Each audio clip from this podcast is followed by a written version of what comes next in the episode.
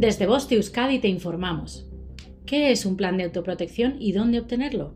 Se entiende como autoprotección al sistema de acciones y medidas encaminadas a prevenir y controlar los riesgos sobre las personas y los bienes, a dar respuesta adecuada a las posibles situaciones de emergencia y a garantizar la integración de estas actuaciones con el sistema público de protección civil. Estas acciones y medidas deben ser adaptadas por los titulares de las actividades, públicas o privadas, con sus propios medios y recursos, dentro de su ámbito de competencia. Para su obtención se debe presentar instancia general, que puede descargarse en Internet o bien recogerse en el Registro General del Ayuntamiento o en las oficinas municipales de distrito.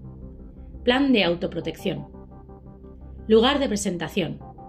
Personalmente en el Registro General o en el Registro de los Distritos.